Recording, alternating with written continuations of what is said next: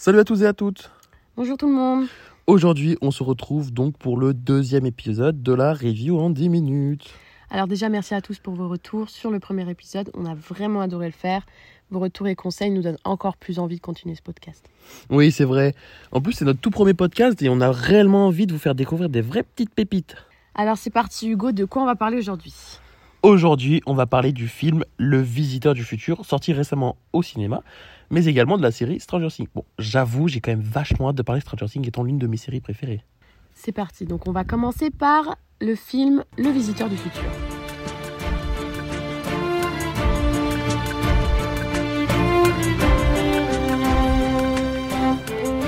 On est allé le voir la semaine dernière au cinéma et franchement on s'attendait pas à un tel film. C'est un film de science-fiction et comédie réalisé par François Descraques et sorti en 2022. C'est une adaptation de la web-série diffusée sur YouTube Le Visiteur du Futur et c'est une production 100% française qui dure 102 minutes. Pour faire un bref résumé de ce film, nous sommes plongés en l'an 2555 dans un futur totalement dévasté où l'apocalypse menace la planète Terre. Le dernier espoir de cet apocalypse repose sur un homme capable de voyager dans le temps. Sa mission est la suivante. Il doit retourner dans le passé et changer le cours des événements. Sa cible, Gilbert Alibert, interprété par Arnaud Ducret, un député sur le point de valider la construction d'une centrale nucléaire à Paris. Cet événement, dans le présent, va causer une immense catastrophe dans le futur. Un nuage radioactif tuant la moitié de la population mondiale à chaque passage, tous les 70 ans.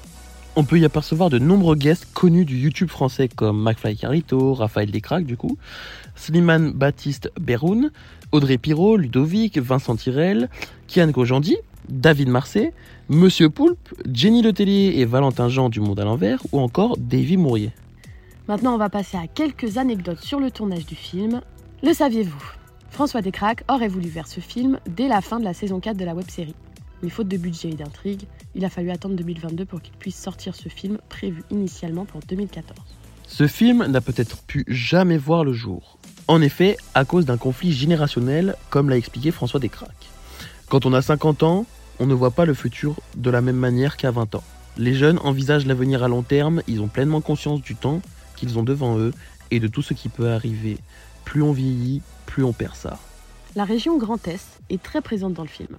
En effet, la plupart des scènes ont été tournées à Nancy, au palais du gouvernement, Maxéville, Villars-et-Nancy ou encore Val-de-Fanche. Arnaud Ducret et Enya Barou n'ont failli jamais tourner l'une des scènes les plus importantes du film. En effet, au lieu d'utiliser des fonds verts, l'équipe de tournage a pu filmer une partie de la production en extérieur, mais également utiliser une technique en vogue pour certains films et effets numériques, celle des écrans LED. Tout comme la série The Mandalorian ou le dernier film The Batman, cette méthode remplace les fonds verts et consiste à entourer les acteurs d'écrans LED pour afficher en direct un décor numérisé. Comme nous dit Arnaud Ducret, quand tu ne bouges pas et que les écrans ne s'arrêtent pas de tourner derrière, il y a des moments où tu sens que tu vas vraiment vomir. Maintenant, place aux avis. Moi, personnellement, je ne m'attendais pas à autant d'émotions dans une adaptation de web-série. De plus, les acteurs sont bien choisis, les décors sont réussis et les effets spéciaux bien faits. Le voir au cinéma a été un choix judicieux et je vous le conseille. J'ai vraiment apprécié et j'attribue un 7 sur 10. Pour donner mon avis sur ce film, je trouve qu'il a tout juste été incroyable. Je ne m'attendais en aucun cas à voir un film réalisé aussi bien, avec des castes géniaux et qui représentent extrêmement bien leur rôle. Il nous montre vachement l'importance de protéger notre planète pour les générations futures et surtout, il nous fait prendre conscience que chaque action a ses répercussions. En gros, c'est un peu comme l'effet papillon. Retrouver ces personnages favoris de la web série de mon adolescence m'a fait vraiment plaisir et je mettrai la note de 8,5 sur 10. Maintenant, passons à Stranger Things.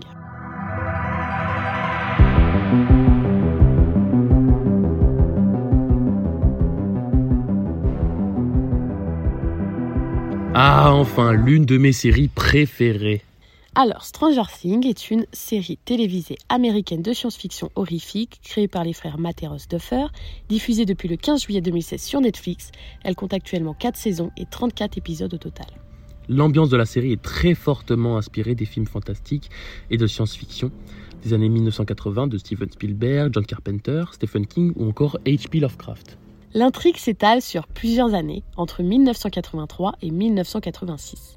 On y suit l'aventure de quatre amis, Will Byers, Lucas Sinclair, Dustin Anderson et Mike Wheeler. Un soir de novembre 1983, dans la ville américaine d'Hawkins en Indiana, Le jeune Will Byers, âgé de 12 ans, disparaît brusquement sans laisser de traces, hormis son vélo sur le bord de la route. De nombreuses personnes vont donc se mettre à sa recherche, comme ses trois meilleurs amis, sa mère, Joyce, le chef de la police, Jim Hopper, et une mystérieuse jeune fille au pouvoir psychique, Eleven. Parallèlement, la ville est le théâtre de phénomènes surnaturels liés au laboratoire national Dawkins, géré par la CIA, dans lequel les expériences du projet MK Ultra sont en lien avec la disparition du fils Byers. Le casting est juste incroyable.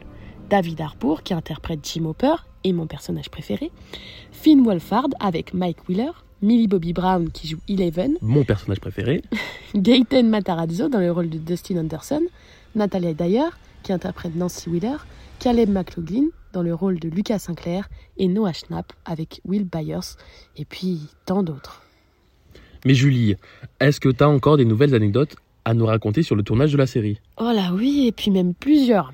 C'est parti. Le saviez-vous, l'actrice qui joue Joyce Byers est déjà bien connue du public. Effectivement, elle a déjà joué dans Beetlejuice, Dracula, Édouard aux mains d'argent ou encore Alien, Star Trek, Black Swan ou Les quatre filles du docteur Marsh.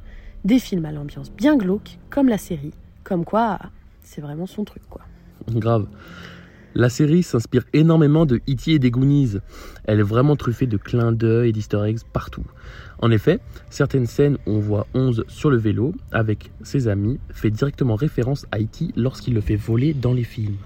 Les Goonies ont également énormément inspiré la série. En effet, ce film met en avant un groupe de 4 jeunes amis cherchant un trésor pirate. Et d'ailleurs, bah, en parlant de Goonies, l'un des acteurs revient dans un rôle d'adulte dans la série. C'est Bob que vous verrez dans la saison 2, et ce n'est d'autre que Mikey dans les Goonies. Et pour les connaisseurs, c'est le même acteur qui incarne Sam dans Le Seigneur des Anneaux. Stranger Things est l'une des séries où il y a le plus de cigarettes à l'écran. En effet, 262 cigarettes ont été allumées durant la saison 2 contre 182 pour la saison 1, soit une augmentation de 44%. Moi je trouve ça énorme perso. Certains organismes ont même par ailleurs indiqué qu'ils trouvaient que la Stranger Things incitait carrément à fumer. Allez, une petite dernière pour la route. Comme on est dans le mois d'Halloween, saviez-vous que la maison des Wheeler est déjà apparue à l'écran autre part? Eh bien, sachez que cette fameuse maison a déjà été utilisée dans le film Scream. Pour conclure sur cette série, je la trouve tout bonnement incroyable. Le cast est génial, les décors, l'ambiance, tout est génial. Tout a été scénarisé au millimètre près et me fait vraiment rentrer dans le monde de la série.